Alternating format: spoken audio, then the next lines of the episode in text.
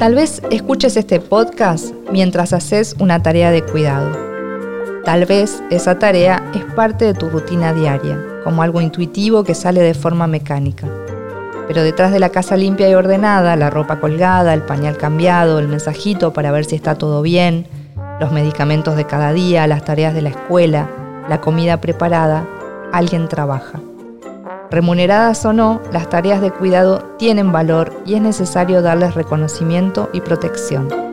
Mi nombre es Selva Almada y soy argentina y escritora. Esto es Alguien Cuida, un podcast de la Organización Internacional del Trabajo sobre los trabajos que el mundo necesita, pero nadie ve. Creo que ser madre es lo mejor. es, proyectarse uno. Este, yo estoy muy orgullosa de mis hijos. He trabajado mucho, no hay duda. Este, creo que les he dado mucho. Ese ha sido el gran trabajo de mi vida. No hay una persona en este mundo cuya historia no esté atravesada de una forma u otra por los cuidados. Este universo de tareas no solo está presente en la dimensión de nuestras necesidades y derechos, también abarca a los afectos, las emociones, la calidad de la vida que vivimos. Yo me llamo Elina, Elina Memi, tengo 78 años, cuatro hijos, varones, los tuve muy joven, me casé a los 17 años, mi primer hijo nació cuando tenía 18 ya son nombres. Tengo nueve nietos, seis, eh, siete niñas y dos niños, este, pero vivo sola, por suerte. Soy viuda, mi marido murió muy joven. Como muchas mujeres de su generación, Elina se casó joven, apenas terminó el colegio y tuvo a su primer hijo al poco tiempo. Para ella, priorizar el cuidado de una nueva familia no era una idea extraña ni desconocida. Elina venía de una familia numerosa. Era la menor de ocho hermanos. Su mamá se preocupaba mucho por ella. De alguna forma, el matrimonio representaba una garantía de que Elina estaría segura. Mi mamá tenía mucho miedo de tener una hija adolescente, porque hoy pienso, yo me creía una señora pero eh, pienso que era una chiquilina.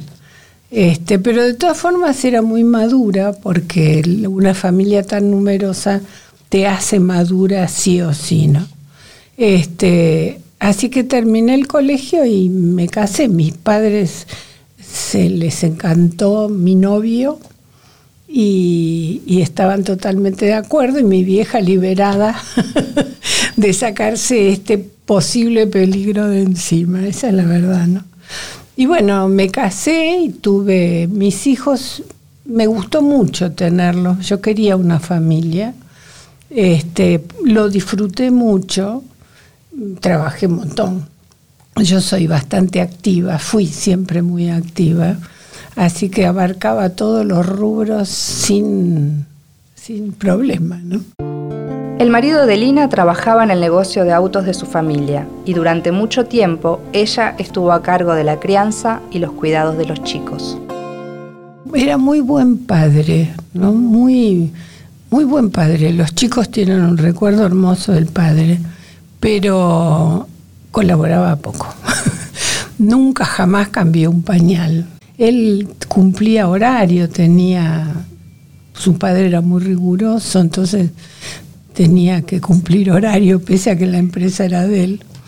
Este, y compramos una casa en Devoto y yo le dije, bueno, yo pongo como condición, si compramos esta casa, es que vos vengas a almorzar.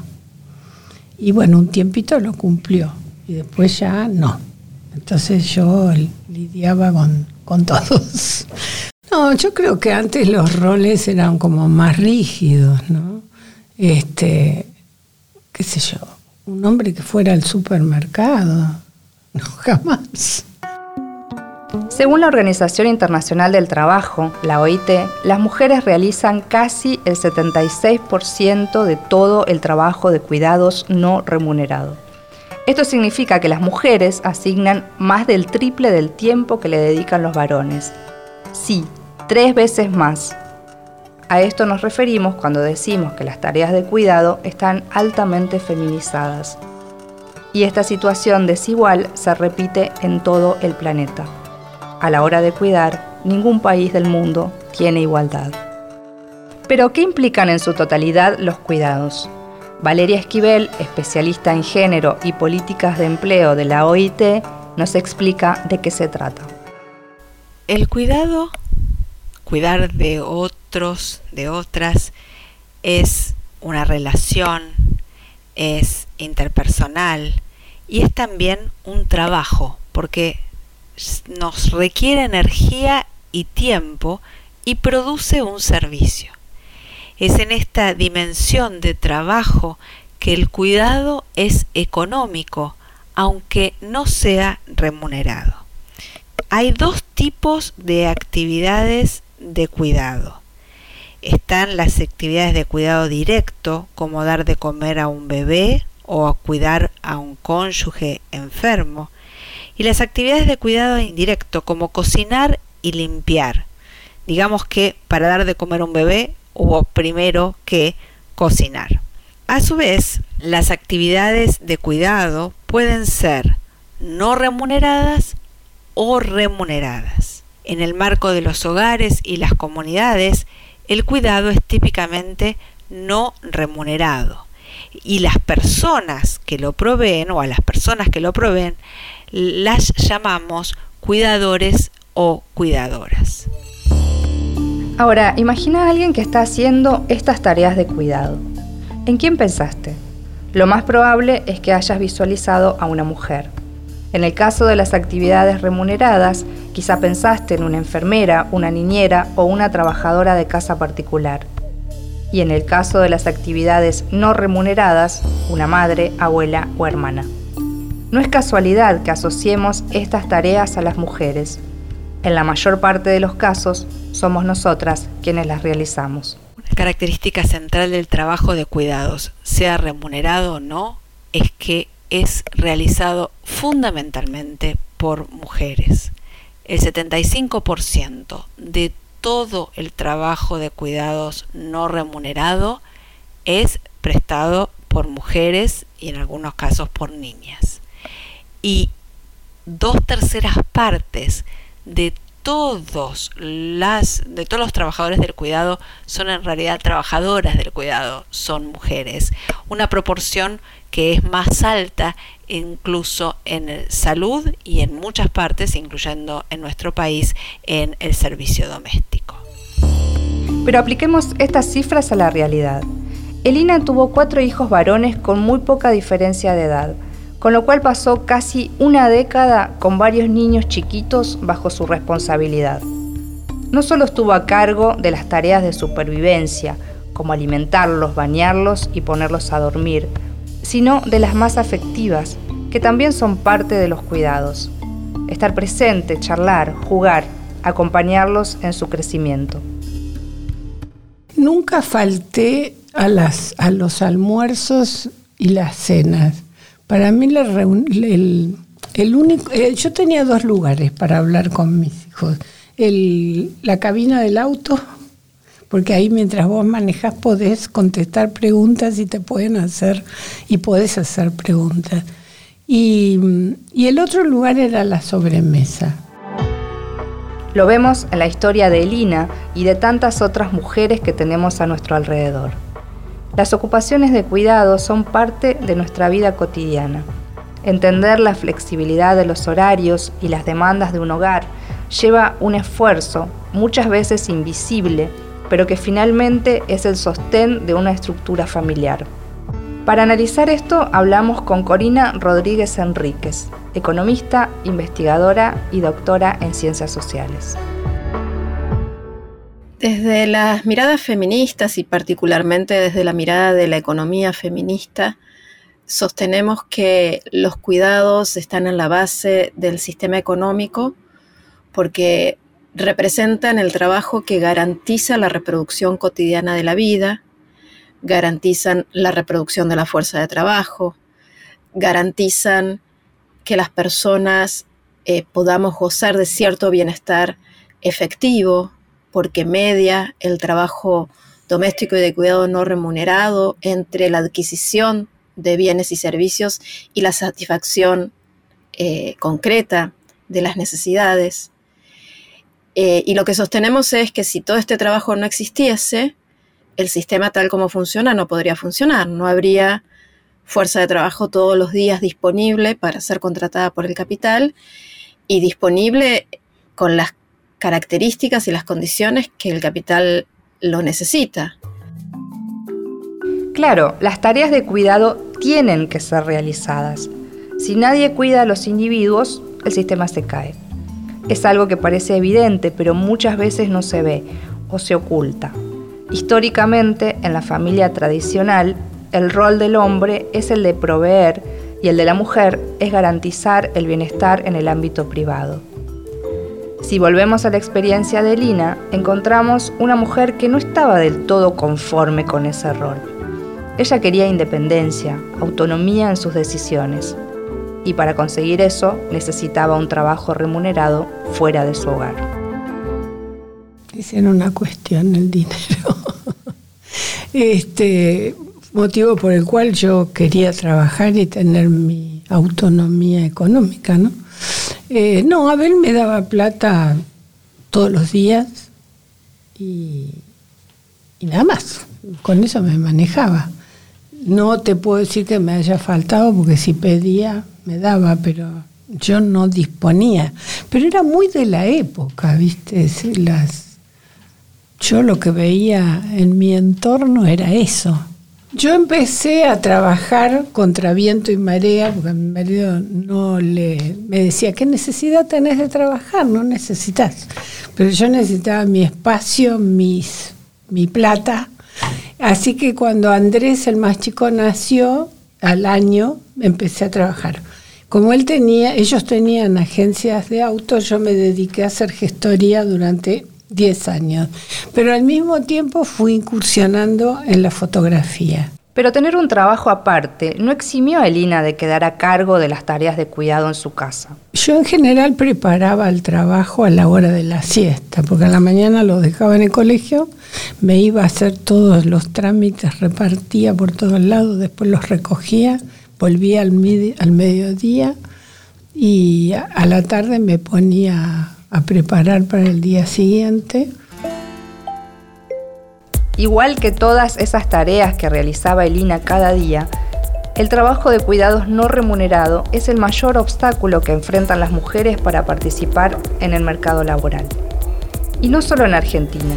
A escala mundial, su ausencia o deserción de la fuerza de trabajo se debe fundamentalmente a esta desigualdad. En cambio, el principal motivo por el que los hombres dejan de participar en el mercado de trabajo es estudiar, estar enfermo o tener una discapacidad. Escuchamos a Corina Rodríguez Enríquez. Si bien esto ocurre cada vez menos, todavía ocurre en muchos casos que las mujeres al momento de tener hijos se retiran total o parcialmente del mercado laboral, al momento de tener hijos o hijas. Em, pero además nuestra trayectoria es más intermitente y más interrumpida en nuestra carrera.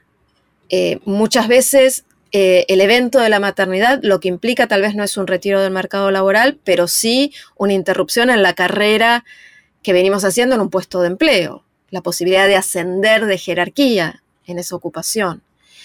Eh, eso explica que en el mercado laboral se verifique el fenómeno de lo que llamamos la segregación vertical de género, es decir, los varones participando en mucha mayor proporción en las jerarquías más altas de las ocupaciones y las mujeres sobre representadas en las jerarquías más bajas.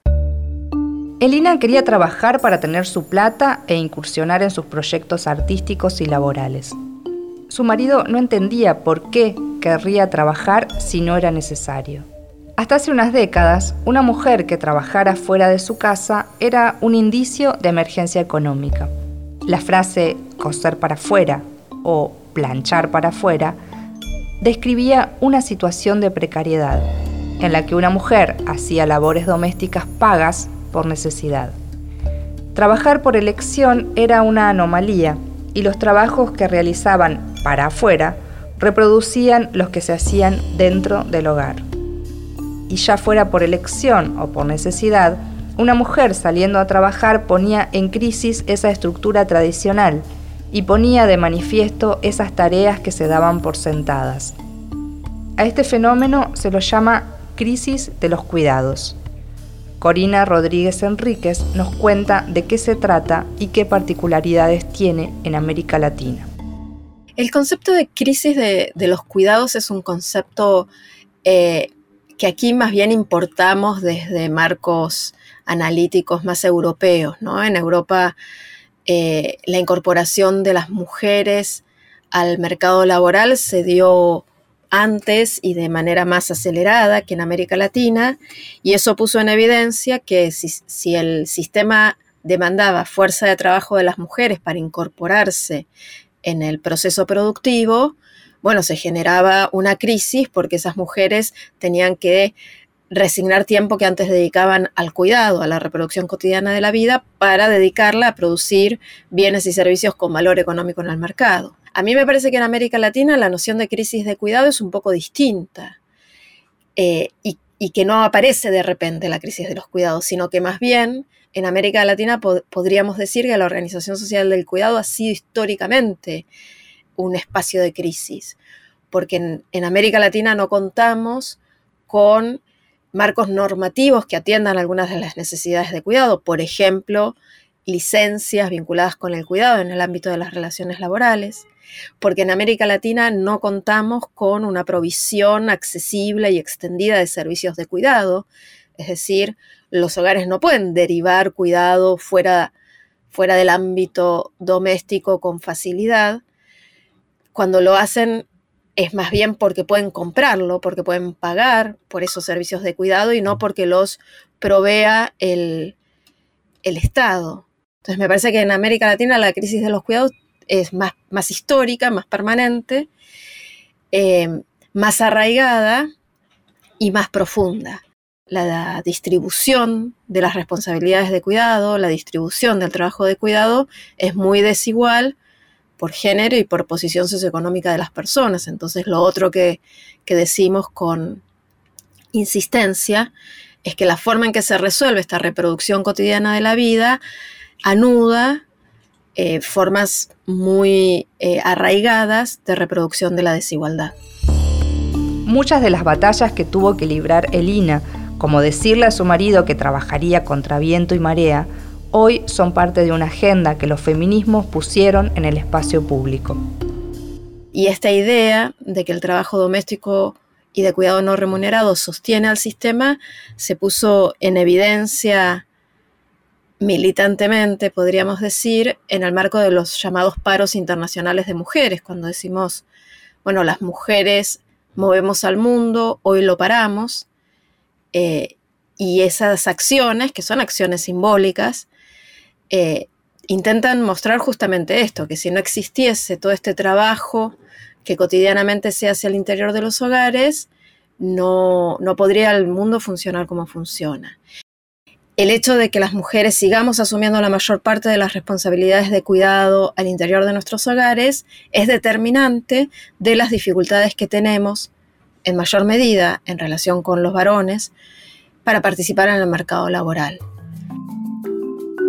Los cuidados sostienen al mundo y no es una frase hecha, es así. Alcanza con ver los números en Argentina para entenderlo.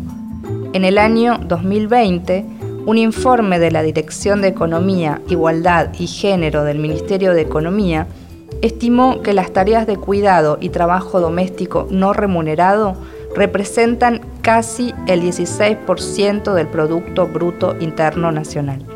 Esto convierte a los cuidados en el sector que más aporta, seguido por la industria y el comercio. Estas tareas motorizan a la economía en su conjunto, pero ¿por qué siguen invisibilizadas en la normativa?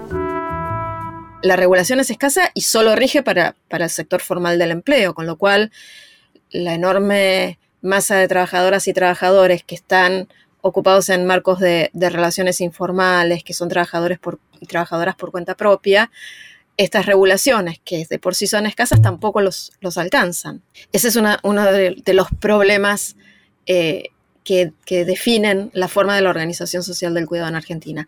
La otra es la insuficiencia de los servicios de cuidado fuera de los hogares.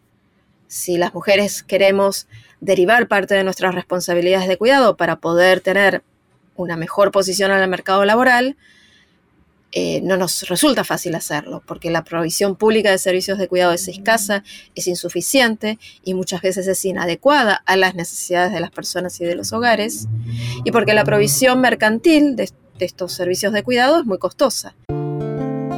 Antes hablábamos de las crisis familiares producidas por los cambios en la estructura tradicional. Con la pandemia, esa crisis fue de escala mundial las tareas de cuidado pasaron a ocupar un lugar central. Aplaudimos al personal de salud, celebramos al personal docente que daba clase desde su hogar. Dentro de las casas, las familias tuvieron que reorganizar toda su rutina y adaptar los espacios para que fueran compatibles los trabajos y las clases virtuales. Muchas madres que antes contaban con el apoyo de la escuela, centros de desarrollo infantil, niñeras, o incluso de otros familiares, tuvieron que integrar la totalidad de los cuidados en su vida personal, sin dejar de realizar sus tareas laborales o de estudio en modalidad remota.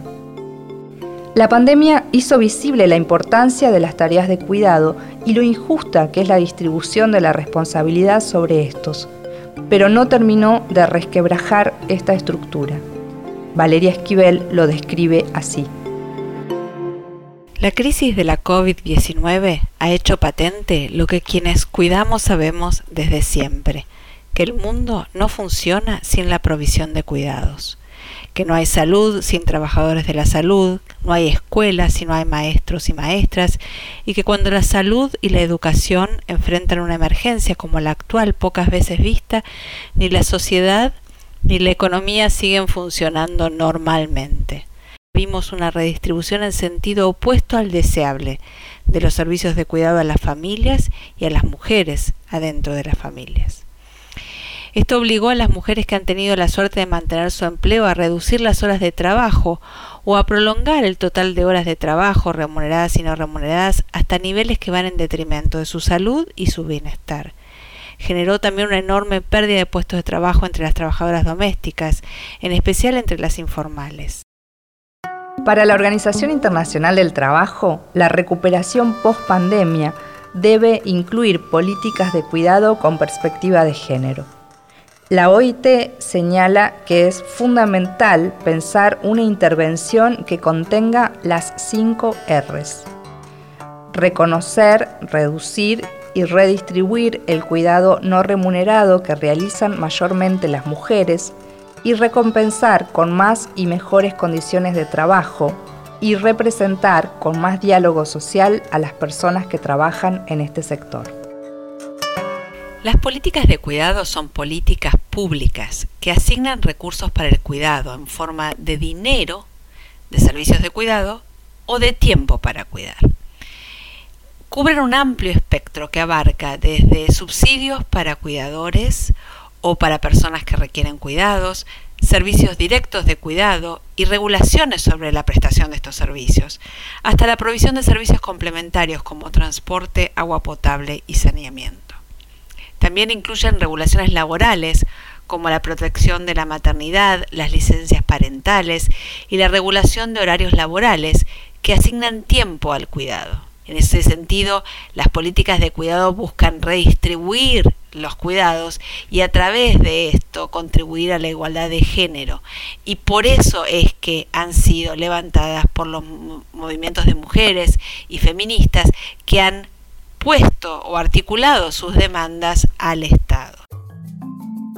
La perspectiva de género en las políticas de cuidado ayuda a desnaturalizar los estereotipos y cambiar la idea que tenemos de estas tareas. La OIT afirma que los países donde los hombres dedican en promedio al menos el 60% del tiempo que le dedican las mujeres al trabajo de cuidados no remunerado son aquellos en los que la licencia de paternidad es más larga. En la OIT sostenemos que la igualdad de género debe estar en el centro de la recuperación económica post-COVID-19 y que uno de los pilares para lograrlo es incrementar la inversión pública en los servicios de cuidado. Expandir las inversiones en salud y educación no solo es necesario para compensar el impacto de esta crisis y evitar otras, sino que también genera empleos decentes, sobre todo para las mujeres. Cuando se habla de lograr un círculo virtuoso en el ámbito de los cuidados, se piensa en los efectos positivos que podría tener esta corresponsabilidad. Por un lado, las tareas y por el otro, una distribución social más justa de ellas. ¿Y cuáles serían esos efectos positivos? La Organización Internacional del Trabajo considera que alcanzar esta meta reduciría la pobreza en los ingresos de las familias, mejoraría la autonomía económica y la inserción laboral de las mujeres y fomentaría su rol en espacios de toma de decisión. Esto, en consecuencia, fomentaría la agenda del cuidado y del trabajo. Hacer más visibles sus tareas y las políticas para reconocerlas podrían ser un gran paso para el crecimiento para las personas que las llevan a cabo, pero también para toda la economía del país. ¿Cuánta historia recorrimos en este primer episodio?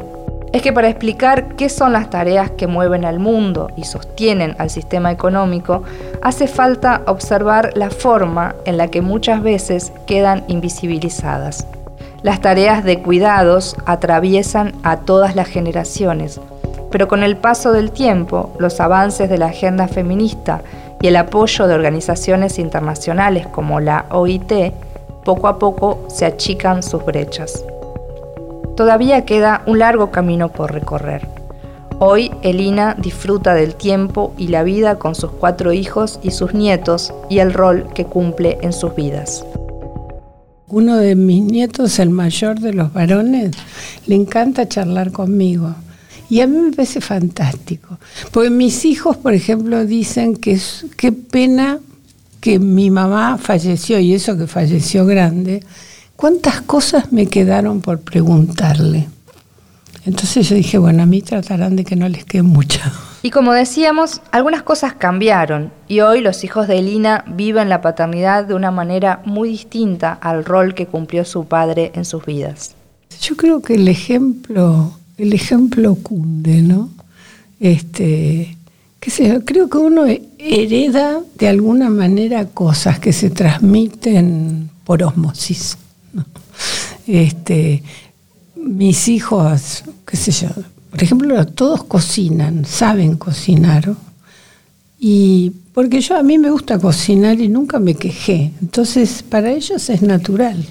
Este, y tienen muy buen vínculo con sus hijos. Mi experiencia de ser abuela es genial, porque ahí sí hay una cosa de trascendencia.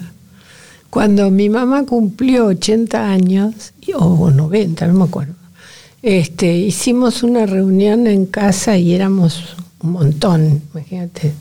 Y no estábamos todos porque había dos que estaban en Estados Unidos.